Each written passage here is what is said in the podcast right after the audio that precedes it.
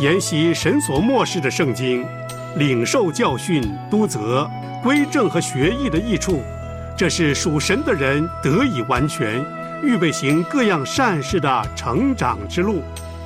欢迎收听真道分解。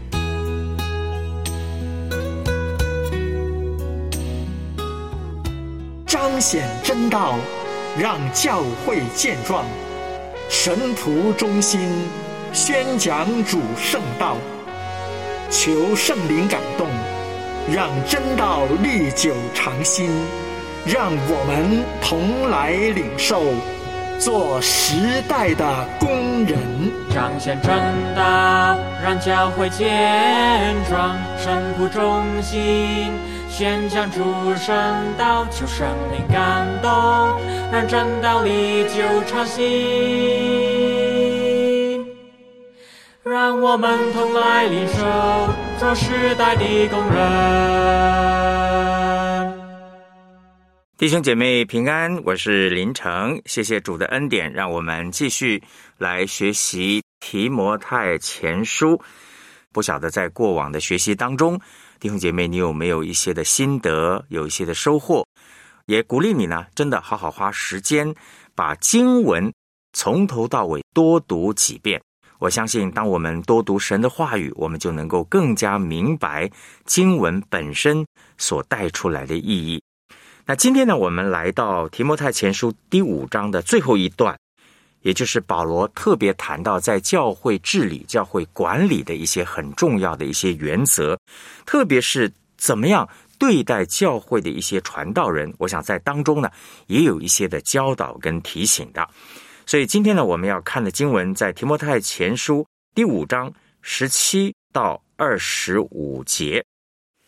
那善于管理教会的长老，当以为配受加倍的敬奉。那劳苦传道、教导人的，更当如此，因为经上说：“牛在场上踹鼓的时候，不可拢住它的嘴。”又说：“工人得工价是应当的。”控告长老的橙子，非有两三个见证，就不要收。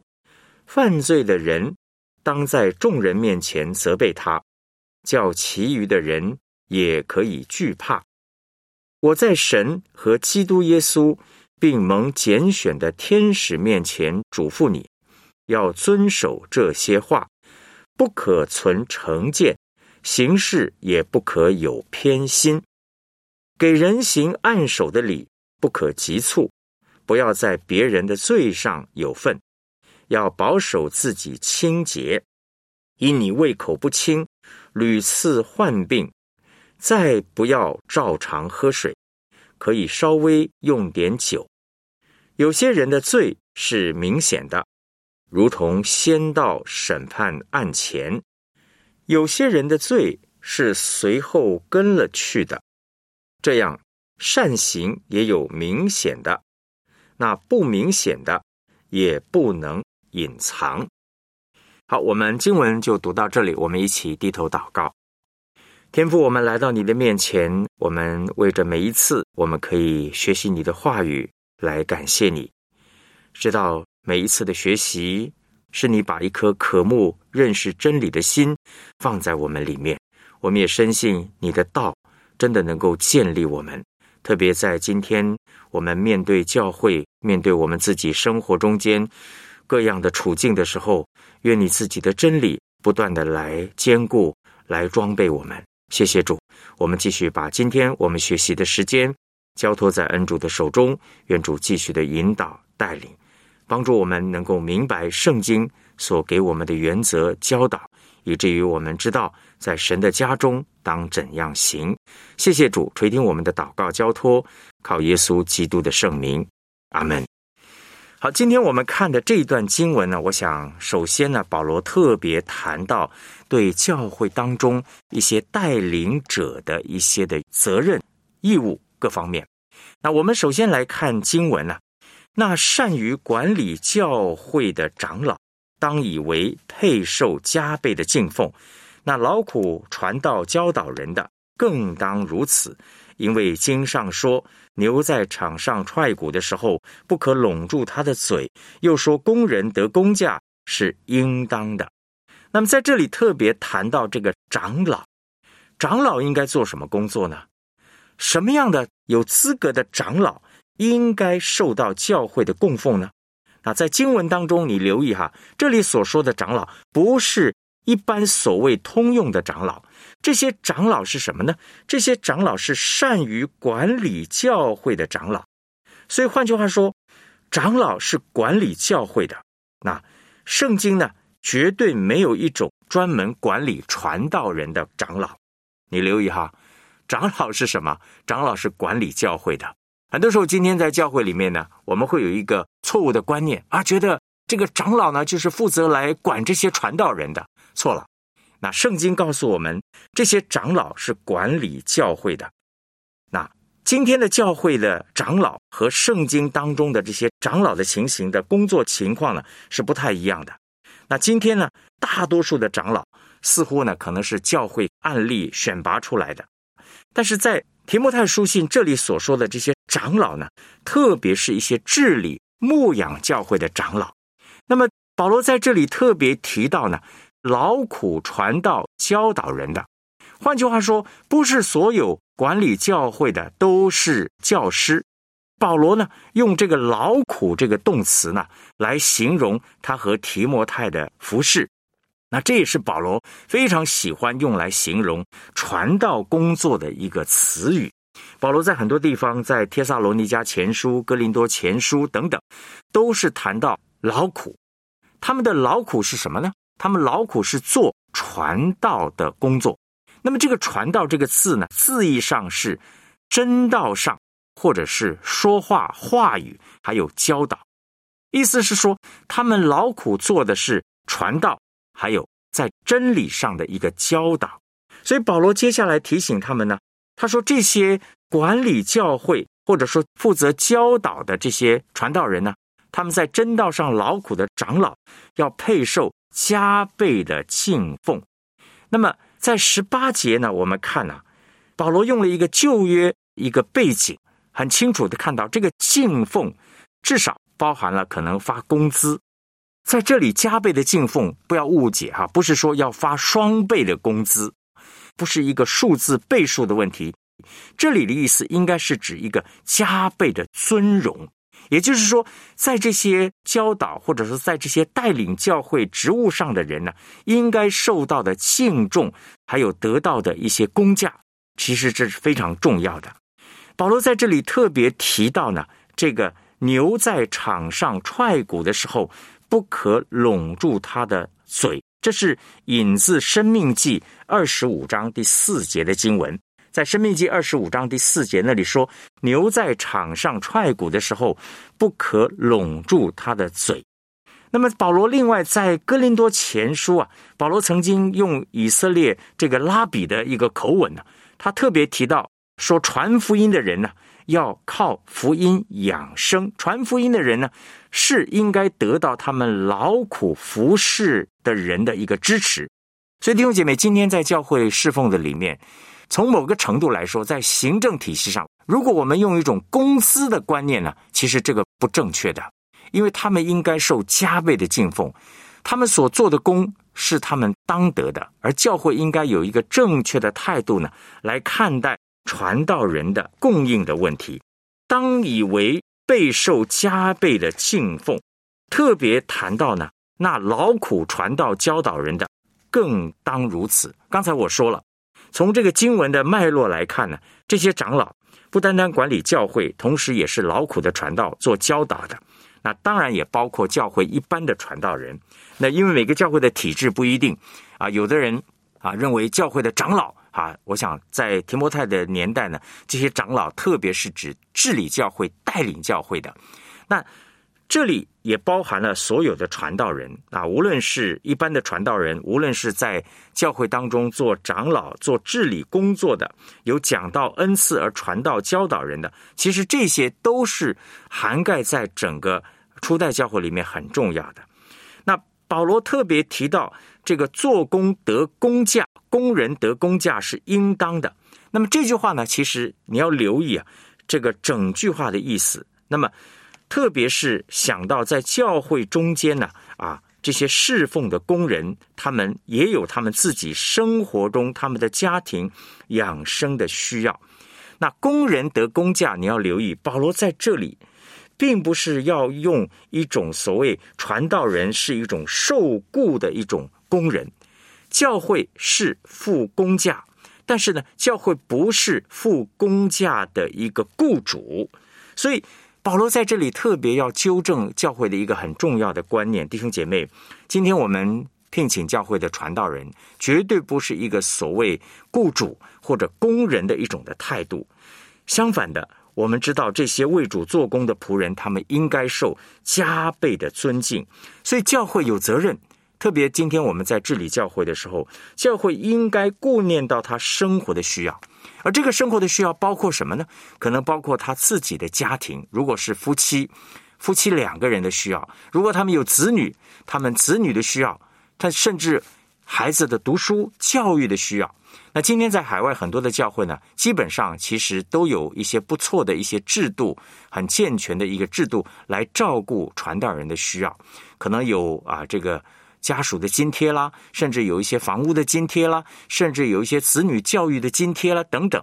当教会在立定这些制度的时候，我想应该本着一个很重要的原则，在圣经里面告诉我们，这些所有的制度有一个很重要的动机，就是敬奉这些劳苦传道的人。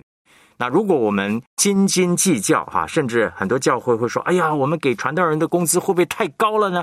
我们给传道人工资是不是太多了呢？哎呀，你看我们才拿多少工资，传道人为什么拿那样的工资？等等。”那弟兄姐妹，如果我们有这样的一个埋怨，如果我们有这样的一个声音的话，其实说明我们的心态已经有问题了。所以，当我们回到圣经里面，虽然简短的几句话。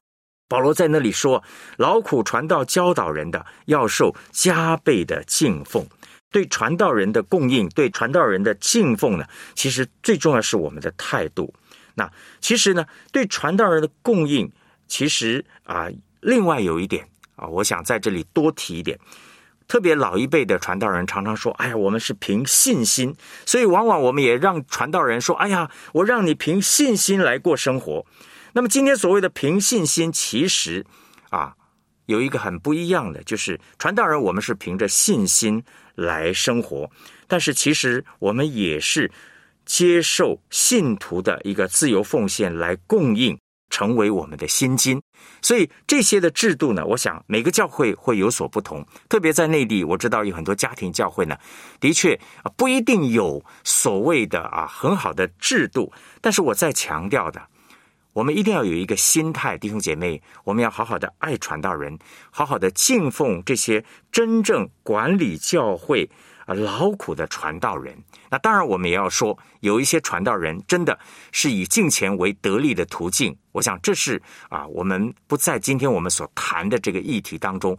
但是很重要的一点，弟兄姐妹，今天圣经告诉我们，对这些劳苦传道、管理教会的长老或者传道人吧，我们应该有一个。正确健康的心态，好好的来关心他们的需要。我想这也是在带领教会、治理教会里面一个很重要的一个责任。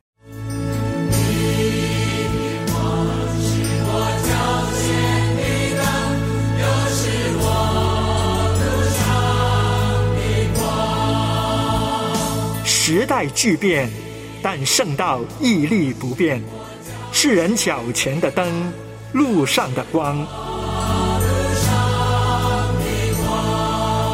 让我们来按正义分解，领人活出上主的旨意。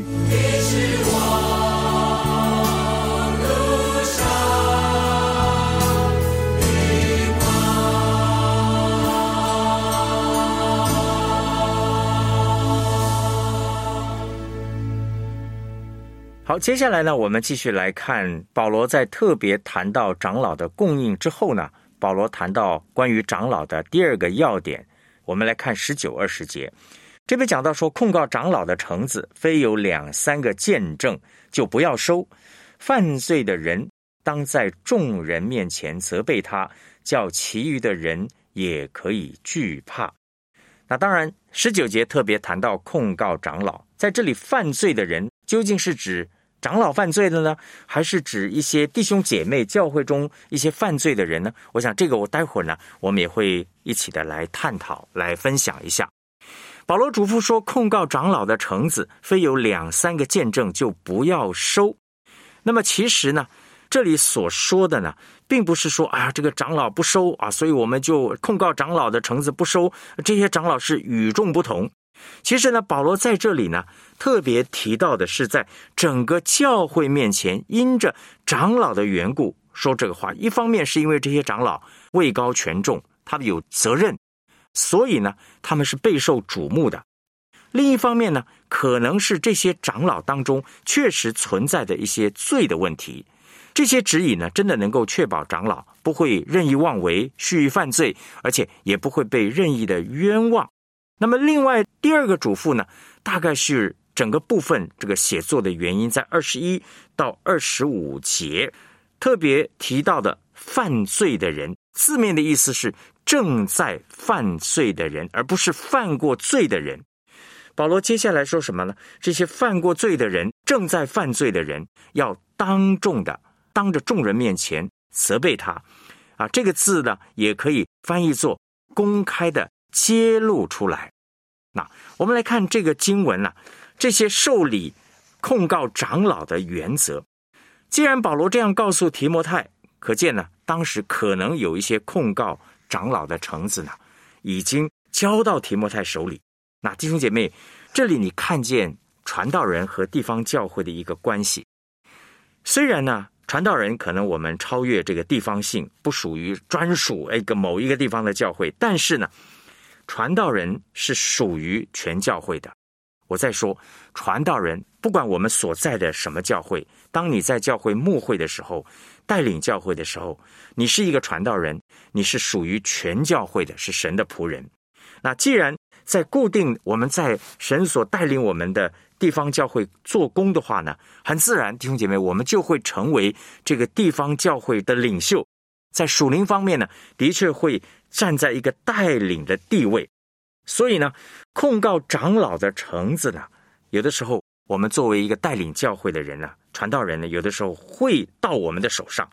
那你留意哈，提摩太只是一个年轻的传道人，被神使用的传道人，在以弗所牧养教会。那么他当然很自然就成为以弗所教会中间的一个领袖。所以呢，他有他的地位。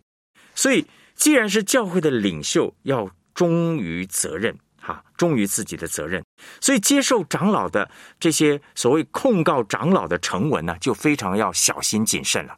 意思就是说，要有两三个见证，表明呢要有几方面来做见证。今天有时候在教会里面呢，我不晓得内地的教会有没有这种的情况。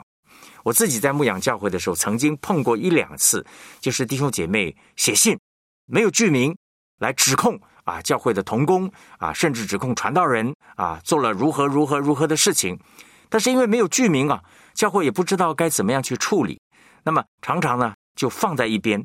那么在这里就有一个问题了：是完全不顾呢，还是真的应该慎重的去对待呢？我觉得在这里有几方面呢，在教会里面侍奉里面一个很重要的，在教会里面，如果我们真的要举证一些事情呢？我会这样的建议：第一，好像圣经所说的有几个见证；第二呢，一定要具名，一定要有实例的说明。那千万不要用一种不具名的方式。很多人说：“哎呀，我不具名，我只是表达。”那其实这种不具名很容易在。教会中间造成所谓的黑函哈，今天教会有的时候很多人写一些黑函啊，指控谁指控谁，今天看谁啊不顺眼，我就不具名的我就指控谁。那么这个在教会里面呢，弟兄姐妹一定会造成一些啊混乱。所以保罗在这里很清楚的，特别是这些长老啊，这些长老可能前面保罗提到的是治理教会的长老，善于教导的这些长老，控告长老的情况，弟兄姐妹有的时候在教会中。难免会发生的，难免会发生的。有的时候，传道人忠于我们自己的职分，我们传讲真理；有的时候，我们很容易会招惹人的记恨。所以，保罗在这里说，控告长老的事呢，容易发生。那当然，不忠心的长老、犯罪的长老，很自然会被别人控告。但是不要忘记，有的时候，即便是忠心的长老，也可能受人控告。所以在处理这些成文的时候，弟兄姐妹就特别要小心。所以刚才我说了，这些见证、公开的见证，其实是非常重要的。那二十节谈到呢，犯罪的人当在众人面前责备。对犯罪的人，刚才我说不是过去犯罪的，这个经文原来的是正在犯罪。犯罪是指什么罪呢？啊，好像也没有提到开除。犯罪说当众责备，很可能这种罪呢是严重的。那当然没有提到说所谓的开除。可能他不是一个累犯啊，可能是一个偶尔的这个行为不检等等。那么，所以只是当众责备，而不是开除。那么，长老特别我再说，是教会的领袖，所以犯罪千万不要以为说啊，这只是他个人的问题，犯罪当受责备。我就举一个很实际的例子，我曾经呢在一个教会帮忙侍奉，那么后来我听说这个教会呢发生一个呃事情，后来教会呢其实是有智慧的去处理，就是教会有几个年轻传道人呢，有一次他们出去探访，出去探访之后呢，他们就喝酒啊，在中午的时候喝酒，喝酒之后呢啊，喝酒其实本来已经有所争议了哈，那喝酒呢还喝醉，喝醉之后呢，他们又开车。之后呢，在路上的时候呢，就被警察拦下来，就发现呢啊，他们酒驾。但是这些传道人呢，因为慌张啊，所以就在那里跟警察呢起了一些冲突啊，起了一些争执。之后呢，这个事情就被媒体披露出来，哇，对教会的形象呢啊，整个影响是非常深远的。那当然啊，这些传道人知道啊，这个酒后呢也也认错了啊，也也也觉得道歉了，但是呢。因为对教会整体已经带来一些影响，所以呢，教会就做出一个惩处哈，就是让这些传道人呢停职侍奉三个月哈，好好的反省。当然，他们还可以来聚会，但是他们的侍奉呢就暂停了三个月。之后呢，让他们在一次公开的聚会中间呢，教会提出一个要求，就是让他们公开的在弟兄姐妹面前认错。他们不应该酒驾，他们不应该树立这样一个错误的一个例子，让弟兄姐妹信心软弱等等。那么之后呢？教会仍然用一段时间去帮助、去辅导这些传道人。那现在呢？这些传道人继续的在教会中还是可以侍奉。那我举这个例子，就是当弟兄姐妹或者说在教会中间做长老这些犯错的人的时候呢，其实。要在众人面前责备他。很多时候，今天在教会中间呢，我们常常讲爱心啊，常常讲恩典啊，我们却容易忽略一件事情，就是教会的纪律。当然，有的时候这个纪律的这个惩戒呢，啊，一般来说大概都不是很。让人开心的事情，无论是受责备的人，无论是愿意真的本着爱心要去责备人，要去处理这些所谓犯罪的事情的时候，弟兄姐妹，这都不是一件容易的事情。除非圣灵在我们的中间引导、安慰、鼓励，要不然在处理这样的事情的时候，其实是很不容易的。那么这里所说的众人呢？特别有的时候，有的人说是指信众、信徒、会众，或者说教会的一些工作人员。但是圣经其实并没有这样一个狭窄的规定哈。那么，其实你留意哈，保罗在这里说当众责备他们，叫其余的人可以惧怕啊。这句话什么意思呢？其实不是说啊责备叫别人惧怕，而是说。让信徒呢能够受到警戒，意思就是说，教会是很严肃的对待这些犯罪的人，啊，教会不是轻忽这些犯罪的人。那弟兄姐妹就知道神是圣洁的，弟兄姐妹就知道这个教会在带领的时候，其实有一个目的，就是希望能够遵照神的心意，好好的来管理教会。所以弟兄姐妹，今天在教会的侍奉里面呢，这个纪律的问题。啊，也许我们可以花更多的时间，好好的来探讨。但是很重要的一点，弟兄姐妹，管理的目的叫其余人可以惧怕，现代中文译本把它翻译的说，好让其他的人有所警惕。而这个警惕重点的目的是什么呢？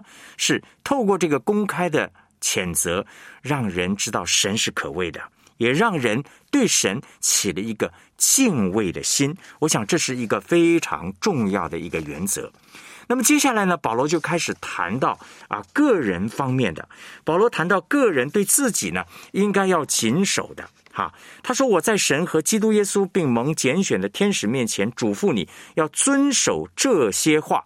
那这些话是什么呢？就是保罗前面所提的这些教训啊，提的这些教训。保罗特别谈到什么呢？保罗谈到不可存成见，行事不可有偏心。”意思就是，当我们在处理无论是这些啊长老的这些犯罪的问题，无论是这些啊有人控告长老橙子的这些问题呢，千万不要有成见，不要有偏心。弟兄姐妹，在教会里面，有的时候在治理的里面很不容易，不是太过就是不齐。有的时候公正没有偏私呢，真的是需要好好学习的一个尺度。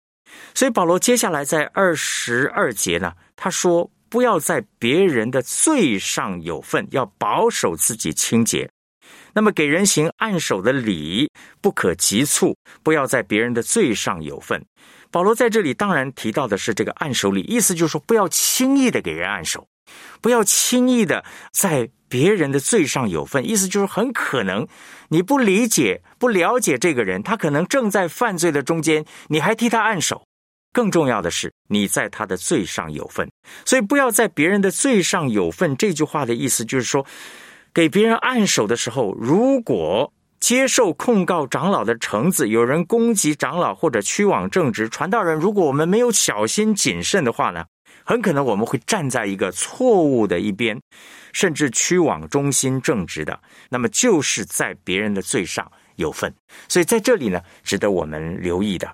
那么，当然，第五章的二十三节，保罗在进一步的谈到照顾自己的身体啦，胃口不清啊，再不要照常喝水，可以稍微用点酒。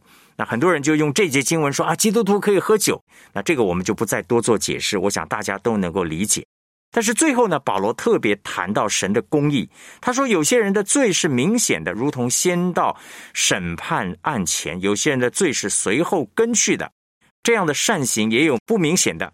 也不能隐藏，所以在这里说明一件事情，弟兄姐妹，明显的隐藏的罪，这些都说明一件事情：神的公义至终会彰显。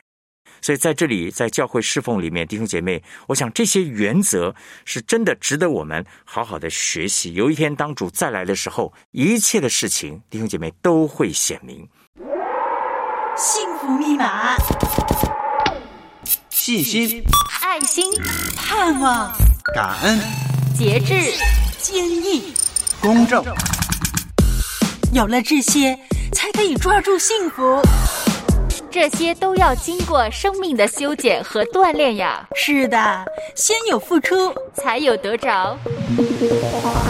良友电台，二零二四年与你一起同行，一起努力，让我们的生命被神的慈爱修理干净。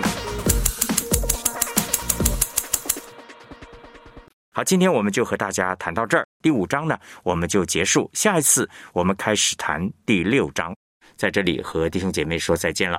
主，求你保守我的心，我的意念，使我能够遵行你旨意。我愿将你话语深藏在我心。走路上的光，成为我脚前的灯。哦，主，求你坚固我信心，我的力量。